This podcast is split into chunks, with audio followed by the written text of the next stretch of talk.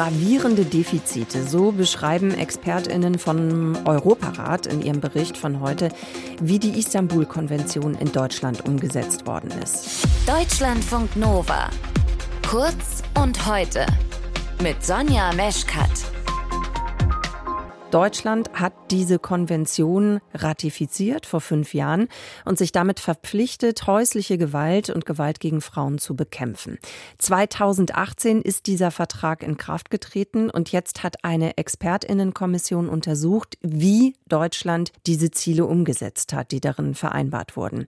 Ich habe mir vor der Sendung eine Einschätzung dazu geholt von Katja Grieger vom Bundesverband der Frauenberatungsstellen und Frauennotrufe in Deutschland.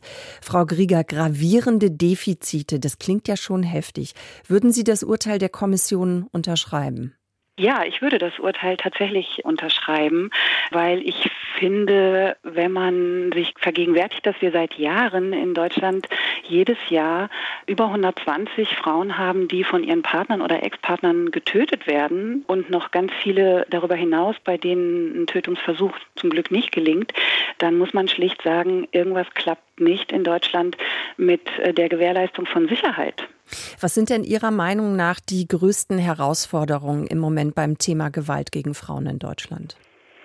Ich würde sagen, die größte Herausforderung ist, dass es gelingen muss, sowas wie ein Gesamtkonzept, eine Gesamtstrategie, sagt diese tolle Konvention, herzustellen. Und das ist natürlich in so einem großen Land wie Deutschland gar nicht so leicht. Also es ist sehr notwendig, dass ganz unterschiedliche AkteurInnen sehr gut zusammenarbeiten. Das bedeutet sowohl zum Beispiel Bund, Länder und Kommunen, die sich einigen müssen, wer ist denn hier wofür zuständig und auch wer gibt denn wie viel Geld.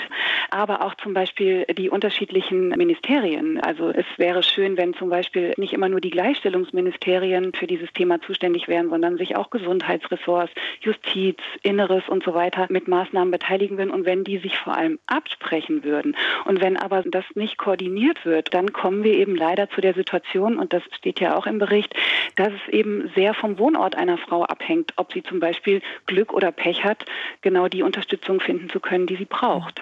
Ich möchte gerne noch auf einen weiteren Punkt äh, zu sprechen kommen, und zwar auf die anhaltenden Sicherheitsbedenken Bedenken, die gibt es laut Bericht in Bezug auf die Situation von Frauen und Mädchen in Sammelunterkünften für Geflüchtete. Aus Ihrer Sicht, was könnte da unternommen werden? Ja, da kommen ganz verschiedene Problemlagen zusammen. Zum einen ist es so, dass es sich bei diesen Frauen natürlich um Frauen handelt, die erstmal darum fürchten müssen, ob sie in Deutschland bleiben können. Das heißt, die sich gegebenenfalls nicht so leicht trennen können von ihrem Partner. Und da müsste dringend an der Rechtslage auch verändert werden, irgendwie, dass sie sich leichter trennen können, ohne gegebenenfalls abgeschoben zu werden. Das ist das eine. Das andere ist, Sammelunterkünfte sind immer ein Sicherheitsproblem, ja, und zwar für vulnerable Gruppen. Und das heißt, eigentlich müsste man mit dezentraler Unterbringung dem dem entgegenwirken. Und wenn man aber an Sammelunterkünften festhält, dann auf jeden Fall mit verpflichtenden Konzepten zum Schutz vor Gewalt in solchen Unterkünften. Und dazu gehört ganz in erster Linie gut fortgebildetes Personal. Das gilt aber übrigens gar nicht nur für Sammelunterkünfte für Geflüchtete, sondern auch für zum Beispiel große Einrichtungen der Behindertenhilfe. Ja, auch da wohnen viele Menschen auf engem Raum. Es kommt sehr viel Gewalt vor und es ist ganz unbedingt nötig, dass hier verpflichtende Gewaltschutzkonzepte in Kraft gesetzt werden. Die kosten leider Geld. Was ist mit besonders marginalisierten Gruppen wie zum Beispiel Transfrauen? Ähm, werden die auch im Bericht berücksichtigt? Ja, die Istanbul-Konvention äh, gilt ausdrücklich auch für Transfrauen. Sie sind überproportional von geschlechtsspezifischer Gewalt betroffen und leiden hier unter einer doppelten Diskriminierung, nämlich zum einen als Frau und zum anderen als Transperson. Und äh, da bräuchte es auch noch mal viel mehr ganz spezielle Konzepte, um diese Personen zu unterstützen. Und jetzt lande ich schon wieder beim Geld.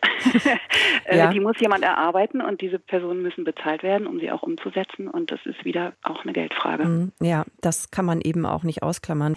Jetzt haben wir ja ausführlich erstmal über Ihre Einschätzung zu diesen gravierenden Defiziten gesprochen, aber wir dürfen nicht vergessen, es gibt ja durchaus auch Lob im Bericht für das Gewaltschutzrecht und die Reform des Sexualschutzrechts.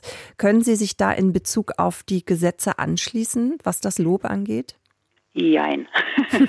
also es ist super, dass es sie gibt, aber wie so jedes Gesetz hat es natürlich in der Umsetzung Mängel. Das ist beim Gewaltschutzgesetz, da steht auch im Bericht irgendwie der, der große Mangel, dass es oft kollidiert, äh, wenn die Frau und der Täter gemeinsame Kinder haben, dass da nicht der Gewaltschutz greift, sondern sehr häufig dem Umgangsrecht Vorrang gegeben wird.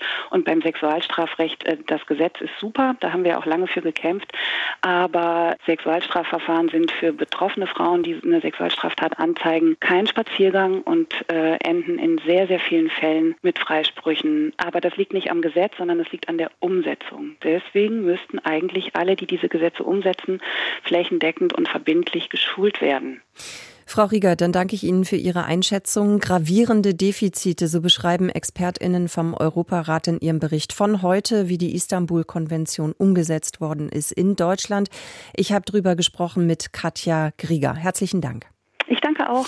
Deutschlandfunk Nova. Kurz und heute.